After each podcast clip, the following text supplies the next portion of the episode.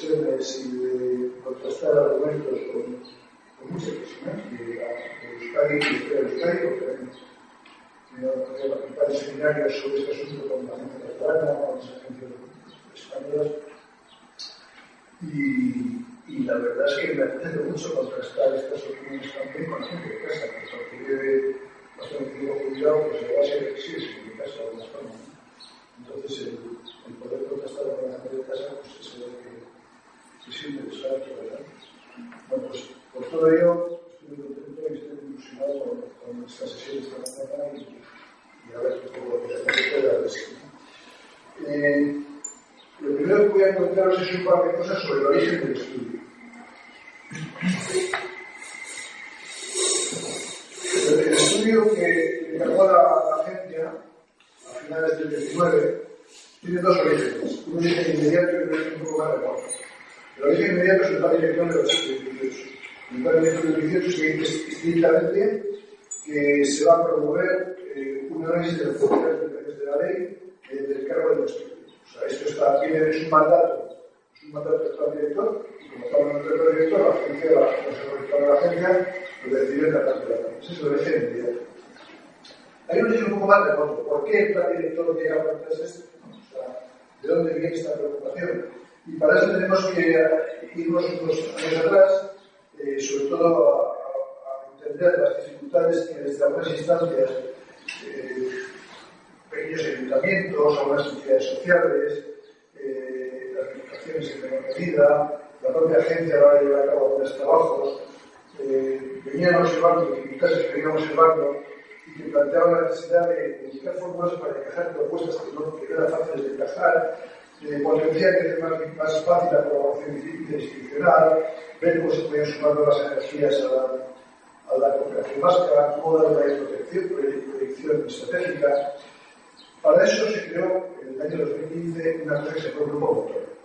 El Grupo Motor de la, de, de debate sobre la cooperación vasca, que, se, formó nombrando a cuatro personas de, yo creo que intachable y conocido prestigio del mundo de la cooperación vasca, gente técnicos, técnicos de las instituciones, gente que estado muchos años al frente, al frente de ONGs, al frente de de, de trabajo en cooperación, en Euskadi, eh, personas eh, estudiosos del tema con, con el gran conocimiento como Nacho Martínez, y gente de mucho, de mucho peso, de mucho peso, que se pensó que fuera gente que no, no suscitara, que no suscitara perfiles complicados, perfiles una revés, ¿no? eh, con mucha trayectoria y con, mucha, mucho conocimiento. ¿no? ¿Con qué objetivo? Con, el objetivo de que las cuatro personas empezar a producir materiales para ser discutidas por el conjunto de los agentes de cooperación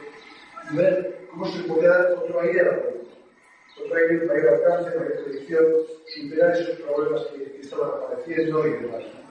Se pensaba que podía impulsarse un cambio en la política, más operativa, más estratégica, más transformadora. Y, para ello se pensaba que no era, que no era necesario cambiar la ley que era posible ese cambio en la política sin necesidad de cambiar la ley. Ley de alguna forma, pues un cacharro que estaba ahí desde el 2007, que, bueno, que era poco operativo, pero que tampoco se pensaba que era un problema, no era operativo al final. Se hicieron varios documentos desde ese grupo y eh, se inauguró una discusión en diferentes ámbitos que llegó al Consejo Vasco de Cooperación, un documento importante que ese grupo, y ahí se empezó a ver que, no, que no marchaba, que se generaban tensiones, que había encontronazos, que no, no fluía, no fluía el, debate, eh, las ONGs de la coordinadora empezaron a poner problemas para, para el volumen motor y para facilitar este proceso. El proceso se, se prolongó varios meses en 2015 y 2016 y terminó fracasando. Vamos a decirlo con toda, con toda la claridad. Fracasando porque no consiguió llevar a, a, a ningún lado. ¿no? Y lo que pasó fue que a lo largo de este proceso la ley se pensaba que era un cacharro que estaba ahí, porque no tenía mayor importancia, pues empezó a escribirse, empezó a escribirse como argumento. No, esto va contra la ley, esto va contra el espíritu de la ley, esto la ley, la ley, la ley. Entonces, la frente la ley, que se pensaba que no era un asunto especialmente interesante, se convirtió en una especie de cliché. Y entonces esto fue lo que de alguna forma dio lugar a decir, bueno, pues habrá ocuparse de la ley. Habrá que ver hasta qué punto la ley es operativa, no es operativa, limita, no limita, es un, obstáculo, deja de serlo, o, o, qué. Y entonces eso es lo que explica que el plan director de 2018 entonces aparece ya un estudio específico sobre la ley como forma un poco de, de ver qué, qué, se puede, qué se puede hacer con este, con este. Y para ello se encarga un, informe sobre la vigencia y sobre el alcance, y sobre el alcance de, de, de, de origen inmediato, origen el, en cuanto a la metodología que estudio muy brevemente, decir que el, el, trabajo que yo hice desde durante seis meses, finales del 19 principios del 20, pues tiene dos, dos fundamentos principales, por un lado un análisis documental y por otro lado una, una, una análisis de recogida del texto que pusimos. En cuanto al análisis documental, pues eh, tuve que leer y estudiar el diario de sesiones del Parlamento, casi 30 sesiones desde 2088, desde 1917, tanto de la Comisión de Derechos Humanos como del Pleno del Parlamento, Eh, todas las actas del Consejo Básico de Cooperación entre 2002 y 2007, que por cierto estaban dispersas, no había un archivo con las actas del Consejo de Cooperación. Este trabajo se ha repetido ya en un archivo completo del Consejo Básico de Cooperación, reuniendo las actas que estaban en diversos sitios y en diversos lugares. Eh, había que estudiar todos los decretos y convocatorias del gobierno básico del 88 y 47 para ver cómo encajaban con la ley y cómo se derivaban de la ley. xa estudiado documentos elaborados por el gobierno Vasco por os que fundou a coordinadora de ONGs en el proceso de tramitación, se han estudiado las leyes de cooperación de todas las comunidades autónomas para ver un poco cómo, qué diferencias y similitudes había con la ley vasca, y en fin, se ha estudiado diversas literaturas sobre la cooperación vasca de desarrollo, ley, sobre la cooperación subestatal, que se había llevado a cabo a lo largo de estos años. En total, se habrán revisado alrededor de un centenar o más, o más de un centenar de documentos para hacer este Y por otra parte se han recogido testimonios de personas implicadas en el asunto. Eh, tenemos en 12 entrevistas grabadas con personas significativas de, del proceso, responsables de la cooperación del gobierno básico, técnicos y técnicas de la agencia, eh, personas de ayuntamientos, personas de Euskal Fondoa, diferentes personas de la coordinadora de, de, especialmente las que ocupaban cargos de responsabilidad actual, da actualidade e das que ocupaban cargos de responsabilidad cuando se elaboró la, cuando se elaboró la ley. Asimismo, se ha recorrido, se ha recorrido a la asesoría y a las entrevistas con personas eh, expertas en el ámbito jurídico, claro, yo en el estaba PEZ, completamente PEZ, necesité, necesité entrevistarme y pedir opinión experta de varios profesores de la Facultad de Derecho de la UPV que me pudieran ayudar a interpretar y a, entender, a entender algunas no, no tan fáciles de entender de la ley que, que, que, arrojaron mucha luz y que sirvieron de, me sirvieron de, de mucho. Eh, todo este material escrito o grabado es el que sirve de base para todo lo que se dice en el documento, en el informe. Hemos tratado de que todo lo que se dice en el informe esté respaldado de una u otra forma, bien por documentos escritos, bien por opiniones transmitidas en esas entrevistas que están grabadas. Y luego sí, el trabajo sí termina en las últimas tres páginas con unas conclusiones que se derivan de todo lo señalado del estudio, que es así que son, digamos, de cosecha propia. Todo lo demás es otra vez, eh, pero el informe eh, no se pronuncia sobre la necesidad de cambiar la realidad. Esto me gustaría aclararlo porque se han dicho muchas cosas que no tienen que ver con la realidad. Se ha dicho el informe, el informe no se pronuncia y es más que sí. Cuando yo acepté el encargo, lo acepté con la condición de, que no, de no pronunciarme sobre esta ley de gobierno debido no. ¿eh? Echamos los elementos sobre la mesa, sobre las limitaciones, potencialidades, y luego era la agencia, eran los políticos los que tenían que tomar la decisión si querían cambiar o no cambiar. ¿Cuáles son las principales ideas del informe? Bueno, hay cuatro ideas fundamentales en el informe que. Primero, la primera es que la ley responde a las fuertes tensiones en torno al modelo vasco de cooperación que surgieron en los años 90. La segunda idea fuerte del informe es que la ley se planteó en torno a una serie de cuestiones, pero bastante alejada de lo que en aquel momento eran los debates internacionales sobre la cooperación. No solo los debates internacionales, también los debates sobre la cooperación el En tercer lugar, otra idea fuerte del informe es que la ley es poco operativa en algunos aspectos y tiene limitaciones para dar más alcance más proyección a la política vasca de y luego, en cuarto lugar, que la ley presenta aspectos comunes, pero también tiene aspectos propios, de diferencia entre otras leyes autonómicas de la cooperación Bien, estas cuatro grandes ideas, que vamos a exponer a continuación, responden de buena medida a las respuestas obtenidas a las preguntas de investigación con las cuales se afrontó la elaboración de este informe. Por ello voy una por una a esas preguntas de investigación y esas respuestas obtenidas. La primera pregunta de investigación fue tratar de entender por qué surgió la ley. ¿Por qué la ley? ¿A qué respondió la ley? Eh, ¿Qué se pretendió regular? Cuando se elaboró la ley se, supone que es para regular algo que está sin regular, que está, sin, que está colgando de algo. ¿Qué problemas se pretendieron solucionar?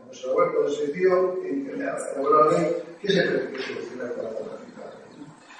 Y ahí, eh, la respuesta, si lee si habéis leído el documento y si veis todos los documentos que se citan, que se citan en el documento, la respuesta es bastante fácil. Entonces se tiene que plantear la realidad.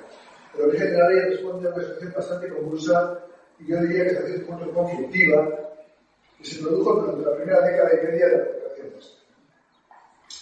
eh, por un lado, había un fuerte impulso social frente a una enorme inexperiencia institucional. Había un potente movimiento social que reclama que las instituciones se impliquen, que reclaman que, Euskadi destine dinero, que reclaman que, la, que, la, Euskadi se movilice en favor de la seguridad internacional, que recoge 90.000 firmas que se Parlamento Vasco en 1968, que plantea una serie de reivindicaciones y del otro lado hay unas instituciones que no tienen ni pajonera, de cooperación, que les cogen totalmente desprevenidos este asunto. Me acuerdo que tuve la oportunidad de estar en la, en la entrega de las 90.000 firmas, pero desde entonces era presidente del Parlamento y realmente te, te, veías ahí con gente que te miraba con las vacas a tres, o sea, que bueno, visto de va, ¿y qué hacemos con esto? ¿Y, cómo puedo formalizar esto? Y de se encuentra aprobando un crédito de 350 millones de pesetas, que en aquel momento era la leche, y ¿y qué hacemos? Hemos aprobado esto, ¿y ahora cómo gestionamos esto? O sea, no tenían ni idea de cómo afrontar este asunto, y enfrente, en cambio, tenían a un movimiento social que sabía muy bien que que tenían muchas ganas de decir al adelante y con mucha, con mucha entereza y con mucha fortaleza. En ese contexto, el gobierno vasco y los sectores más recapitulantes dentro de, la bolsa, en un sentido, dentro del mismo, reaccionan a la defensiva. Y reaccionan de una forma eh, contraria a los principios de la solidaridad y de la. Se plantea, por un lado, vincular la cooperación con otros objetivos, como pueden ser la política vasca de la diáspora, o sea, cómo vincular la política de cooperación con los intereses de las colectividades vascas en el exterior, en América Latina especialmente, y por otro se plantea también cómo hacer de la cooperación un instrumento que sirva como elemento que favorezca la, internacionalización de las empresas vascas. No sé que se dice directamente a los presidentes, no, no es que se dijera en, en, en, en conversaciones privadas, no, no, es que se deja transmitir esto tranquilamente en, decretos y eh, Tan es así que la, la, respecto al primero de los asuntos, el órgano responsable de la cooperación para el desarrollo se llamó Dirección de Cooperación al Desarrollo y Relaciones con la Diáspora. Es decir, de alguna forma, el propio director de cooperación era el director de las dos cosas para ver. Son que, que no se juntaban, ¿no? O sea, que había una, una reacción muy clara en ese sentido. Todo esto generó una confrontación bastante fuerte entre la de cooperación y las ONGs. Hubo muchos conflictos, mucha desconfianza, fuertes. ¿no? Las ONGs pidieron la, decisión del director de cooperación, se dio mucha presión en el trabajo, al final el director de cooperación acabó cayendo, acabó dimitiendo, el gobierno vasco nombró una persona técnica con el perfil plan, totalmente plan, solo sabía de, de números para, para ponerse al frente de este, de este asunto. Eh, y luego ya, en la segunda etapa, se intentó re reconducir el asunto, nombrando ya un director más político, que fue Miguel Luzaco, que abrió un debate con, todos los sectores de la vasca, un debate para intentar reconducir la cosa y, replantear un poco toda, toda la discusión y reconducir el, el debate. Se, se llegó a entrevistar, me, me contaba en las entrevistas se llegó a entrevistar con más de 100 personas de representantes de, de, de ONGs y de todo tipo para ver cómo se le podía dar aire a la Vasca de consenso y de, separación, que aquello que viene interrumpido por el cambio de gobierno. Dentro del gobierno hubo elecciones, en las elecciones eh, se tomó un tripartito, el, el tripartito Izquierda Unida asumió la dirección de cooperación al desarrollo como parte de, la, de, las, de las competencias de la Consejería de Asuntos Sociales y Vivienda, y entonces la, la, una de las condiciones que puso Izquierda Unida en ese, en ese programa de gobierno fue la devolución de la ley vasca que pusiera de alguna forma que tratara de poner remedio al conflicto que llevaba 10 años un poco enquistado con el mundo. Eh, la ley entonces se plantea como un intento de resolver el conflicto y de sancionar un modelo. ¿no? La, con, la, ley se quiso, en primer lugar, consagrar un modelo de cooperación en el que no fueran posibles malas prácticas por parte de las instituciones. Un, un modelo en el que, de alguna forma, quedara muy claro eh, muy claro que la ley, que la Comunidad Vasca respondía a un principio de solidaridad. En ese modelo quedó también bastante establecido, o se pretendió establecer con ese modelo, que las instituciones tenían que jugar un papel de segundo plano. Las instituciones tenían que ser acompañantes, pero el protagonismo correspondía a la sociedad civil y dentro del papel de la sociedad civil la ley consagró un modelo eh, de, basado sobre todo en el protagonismo de las ONG de desarrollo en base a un modelo de demanda. Es decir, el, el gobierno ni, ni, ni la dirección de cooperación, el gobierno y el Parlamento no tenían que establecer las pautas de la política por qué es lo que había que hacer, sino que lo que había que hacer tenía que responder a lo que las organizaciones sociales pidieran a través de convocatorias competitivas. Se ponía dinero, las organizaciones sociales solicitaban dinero en función de ese criterio y ese, ese, ese, esa demanda de, la, de las organizaciones sociales, la, el sumatorio de todas esas demandas era lo que conformaba la política. No había una decisión política de qué hacer y pasa eso qué hacer, pedir dinero para hacer cosas dentro de esto, sino que de alguna forma el, el debate se abría muchísimo y no había una política definida, una política pública de cooperación. Esto es lo que ha existido la mayor parte de los estudios que se publicaron posteriormente. Los 10 últimos en los años siguientes se publicaron bastantes estudios que la mayor parte de ellos vinieron a existir en esa falta de, de esa debilidad de la política básica de cooperación como política pública frente a las grandes fortalezas, que siempre se ha destacado como las grandes fortalezas de la cooperación vasca su gran cantidad de su enorme explotación presupuestaria. Siempre se ha dicho, la primera, la más importante del Estado, porque es la pero al mismo tiempo, cuando una letra más pequeña, también se venía diciendo, pero mercado de salario pasó a empezar a tener débil desde el punto de vista de su alcance, de su alcance político, desde el punto de vista de su capacidad de reformar. Bien. Entonces, ¿a qué respondió la ley? ¿Qué se pretendió, qué se pretendió reconocer? ¿Qué se pretendió regular? Pues que más o menos os lo, he transmitido. Se pretendió regular que fuera una ley, que fuera una cooperación eh, sin, sin ataduras eh, con otros intereses ajenos a la solidaridad y que tuviera eh, que el instituto fuera un papel de segundo plano y que el protagonismo correspondiera a las organizaciones más potentes La segunda gran pregunta de investigación que yo me planteé a la hora de hablar del informe fue que el conocer qué influencia tuviera en la elaboración de la ley las preocupaciones y los debates internacionales que en aquellos momentos vale un poco. En, en aquellos momentos había varios debates de boga y te tiene interés saber qué medida la ley responde o no responde a ello. Pues la noción que la colaboración es un poco al margen de, de, de este divertismo y de, de, de, preocupaciones. ¿Por qué? Pues en buena medida porque acabo de comentar. porque la mirada estaba tan puesta en solucionar el conflicto interno que probablemente no había mucha capacidad ni por parte del, del, Departamento de, de Bienes Sociales ni por parte de las ONGs de pensar en otra cosa que no fuera solucionar los problemas, los problemas domésticos. ¿no? La ley quería dejar claras algunas cosas de carácter doméstico y por ello pasó probablemente por alto algunas otras necesidades de Por un lado, se lo En aquel momento había estaba limpia debate de la, de la eficacia, de la agenda del país y todo lo, que venía consigo sobre la eficacia, la, la, la eficacia, la transparencia, eh, la calidad de la cooperación, toda una serie de principios que estaban ahí muy en debate. No voy a entrar si, no voy a, entrar si a mí me gusta o no me gusta la agenda del país, eso no, no, eso es otro debate. Pero estaba ahí, estaba ahí. Y ni se menciona el triángulo de la ley, ni se tuvo en cuenta en los debates. Y si no, sí se tuvo, sí se tuvo en cuenta en muchos debates que se estaban teniendo en otros lugares y en otras leyes. Eh, la agenda, la agenda internacional, la agenda internacional tampoco voy a entrar en mi valoración sobre la agenda del milenio, ¿no? que era la que entonces estaba en boga, pero lo cierto es que la agenda del milenio pasa sin pena ni gloria por, por, por, por de la ley.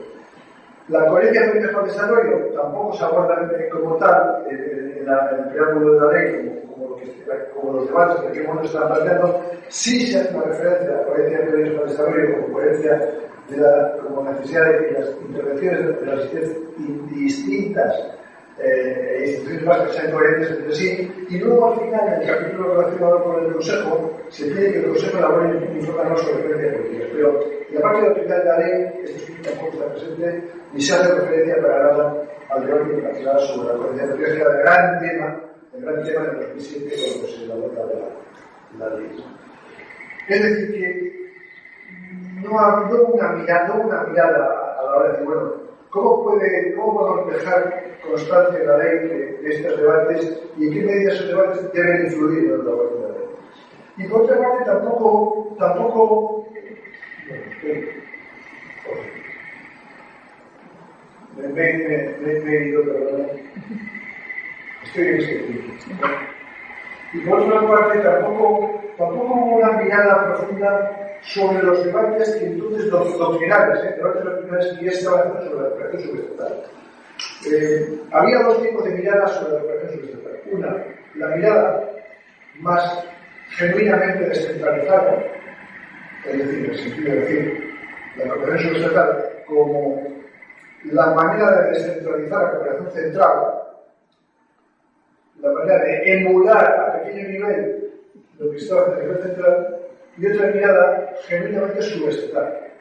No tanto de mirar al gobierno central, por ejemplo, hacer pequeño lo que el gobierno central hacía, sino como hacer una cosa totalmente diferente, a la medida de lo que realmente los entes subestatales son capaces de aportar. ¿no? Es decir, había una mirada diferente sobre la cooperación subestatal como algo que tenía que ser diferente, con un valor añadido propio, unas características propias que podían mucho más de sí que la cooperación externa.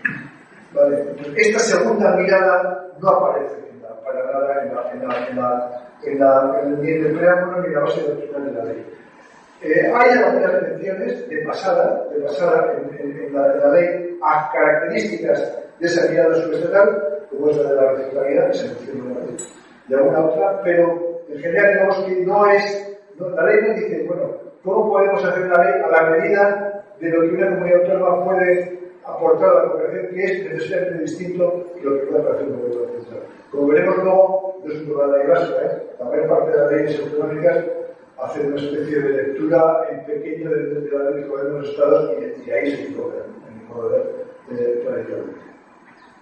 Bien, la tercera pregunta de, de, de investigación es, bueno, al margen de que la ley eh, al margen de saber a qué respondió la ley, al margen de saber si, si tuvimos en cuenta o no las, las, las, los debates que había en la época, la ley ha sido creativa, ha funcionado. Lo que, lo que decía que iba a regular, al margen de, los, de, de, de, de cómo se gestiona, cómo se surge, ¿eh?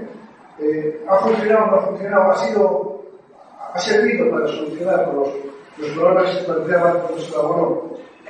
La verdad es que la lectura que hemos hecho y las opiniones que hemos recogido de bastantes, de bastantes interlocutores es que había sido poco operativa en algunos de sus proyectos. Por un lado, porque es confusa en algunos de sus, de sus aspectos. Confusa, por ejemplo, eh, a la hora de, de delimitar el ámbito de la ley. No se sabe muy bien si la ley afecta a propuestas instituciones vascas, a una parte de instituciones vascas, eh, eh, si, tiene, si tiene aplicación en un ámbito municipal, si no la tiene, si tiene aplicación en un ámbito territorial, si no la tiene. En una, una parte de la ley que sí, no dice que no. Es un, territorio y ahí las limitaciones y los ayuntamientos han estado durante 10, 15 años discutiendo eh, y, interpelando a la agencia sobre, sobre este asunto. Hay solapamientos de interferencias en los documentos de planificación. La ley se mete, bueno, es increíble, la ley se mete a hablar de prioridades geográficas y prioridades sectoriales. O sea, como si. Bueno, en todo caso, si hay que hablar, hay que ser de todo, ¿no? O sea, que cada, cada cuatro años las prioridades geográficas pueden ser diferentes, o los, pero se, se con los documentos de planificación. Eh, se mete al detalle de algunas cosas que no deberían meterse y en cambio no hay otras que sí deberían, que sí deberían meterse, ¿no? o sea, la ley non permite tiene que regular, tiene que hablar de qué se puede hacer y qué no se puede hacer, pero no tanto eh, eh, o cómo, perdón, cómo se puede hacer, no tanto, qué cosas concretas hay que hacer, eso es más la política. La política no es la ley. Yo creo que hay una confusión muy grande entre lo que es la política y lo que es la ley. El otro día alguien me preguntaba, ¿y cómo hacer una ley que tenga mayor alcance estratégico? Es que la ley no tiene que tener a la cabeza así, le tiene que arreglar. Es la política la que tiene que ver la cabeza así. Es la política la que tiene que dotarse de una mayor proyección. La ley tiene que ser un marco regulador.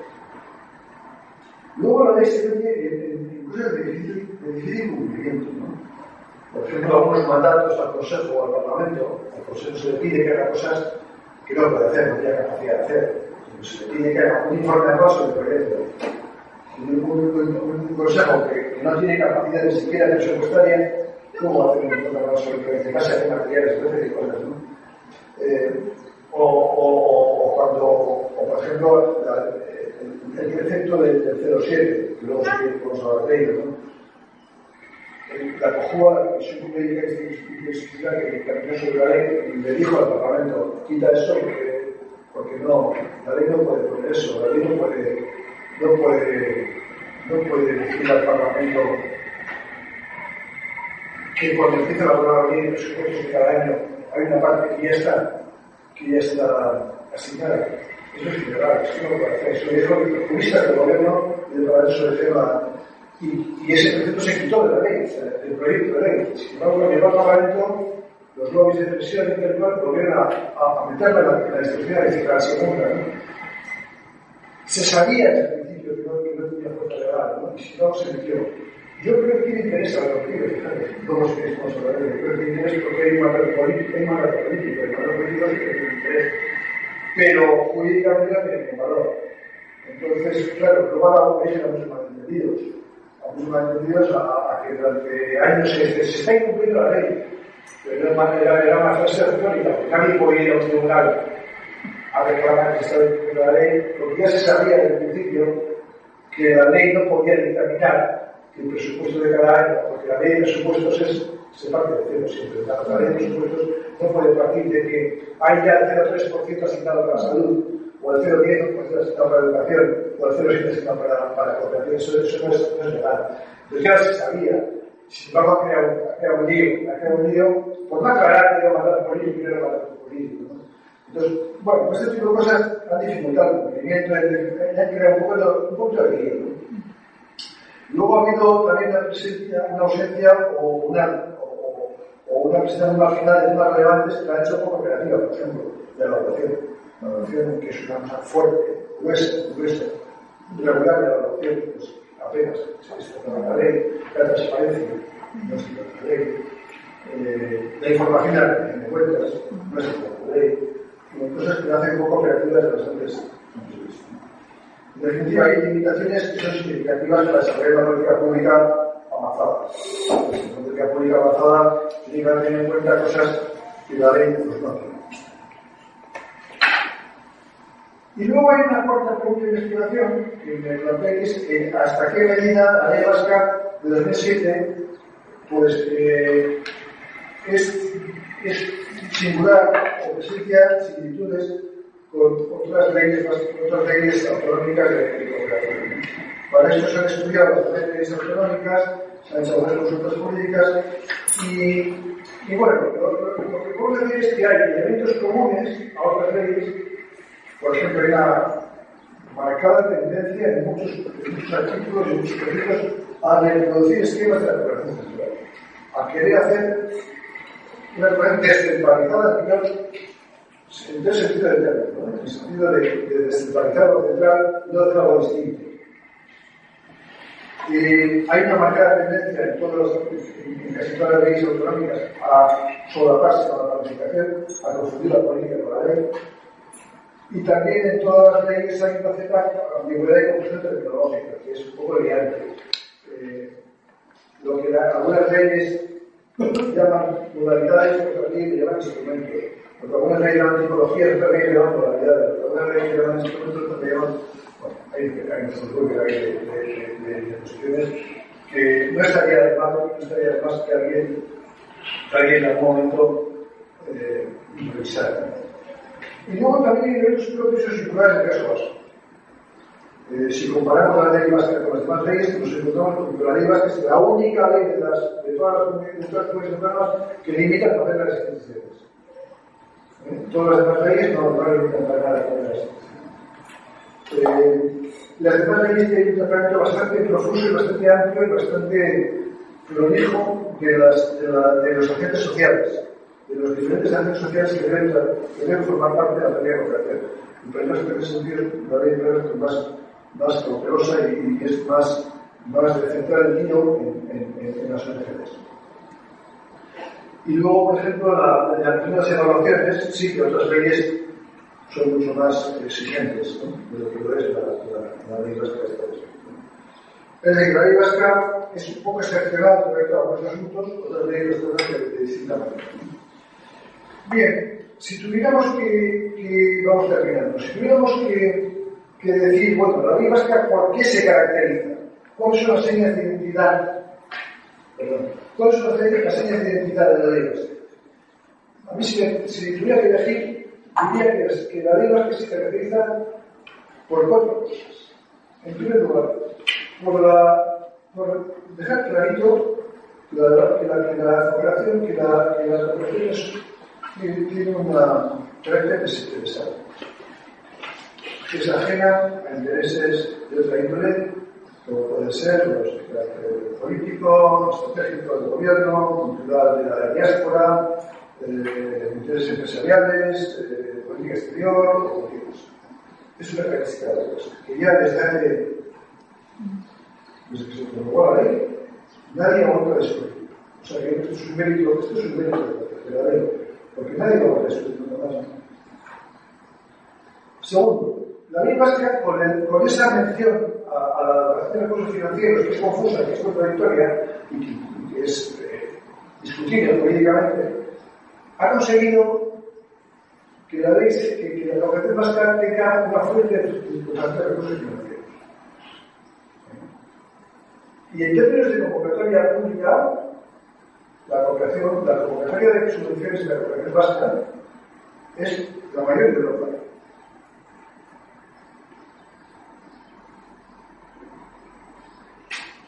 La ley básica se caracteriza también, en tercer lugar, por el protagonismo casi absoluto que se otorga a las ONGs de desarrollo dentro de la básica. Y en cuarto lugar, la ley básica se caracteriza por una clara limitación del papel de las instituciones públicas. Yo creo que se me, se me ¿cuáles son, ¿cuáles son las señas que quiero Yo que daría los cuatro después de haberlo estudiado bastante en profundidad. Vamos a resumir. ¿Qué podemos deducir? ¿Qué, podemos, qué, puede el estudio que a tocó hacer resultar? Decir sobre la ley. Pues yo creo que la ley trata de saciar el modelo y trata de, de superar las discrepancias existentes, que lo consigo o no estas otras discusiones, yo creo que no, que en alguna medida lo consigue. En este tema, por ejemplo, que, que ahora de la lo consigue. en otros no lo conseguí. De hecho, hay una constante, una constante disputa a lo largo de los últimos años. En segundo lugar, su base doctrinaria que es débil y se encuentra bastante desactualizada. Ha habido mucho desde, desde la ley hasta, hasta hoy y realmente la, la base de la Convención Vasca era débil en su momento y ahora, lógicamente, es más débil. La ley, como he dicho, es escasamente operativa en algunos aspectos, es poco funcional para, para tratar algunos temas. Es confusa y favorece interpretaciones diversas, por ejemplo, el articulado ese, el articulado ese sobre el que se ha impuesto una, una interpretación en el papel de las instituciones, la interpretación que tienen algunos juristas consultados, es que es un zurrullo y que no hay manera de saber qué se quiere decir ahí.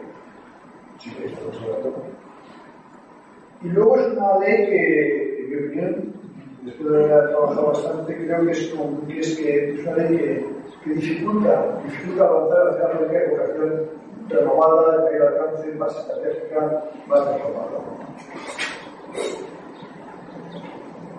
Ahora bien, ahora bien, es cierto que la ley acuerda un modelo que se ha ido consolidando, un modelo de demanda, un modelo con bajo perfil político, un modelo con, en caso, con el de las instituciones, pero la ley, también es verdad que durante tiempo se creyó que admitía interpretaciones diversas y que yo creo que también admite interpretaciones diversas sobre de los aspectos más controvertidos, aunque esas interpretaciones pudieran ser comparativas.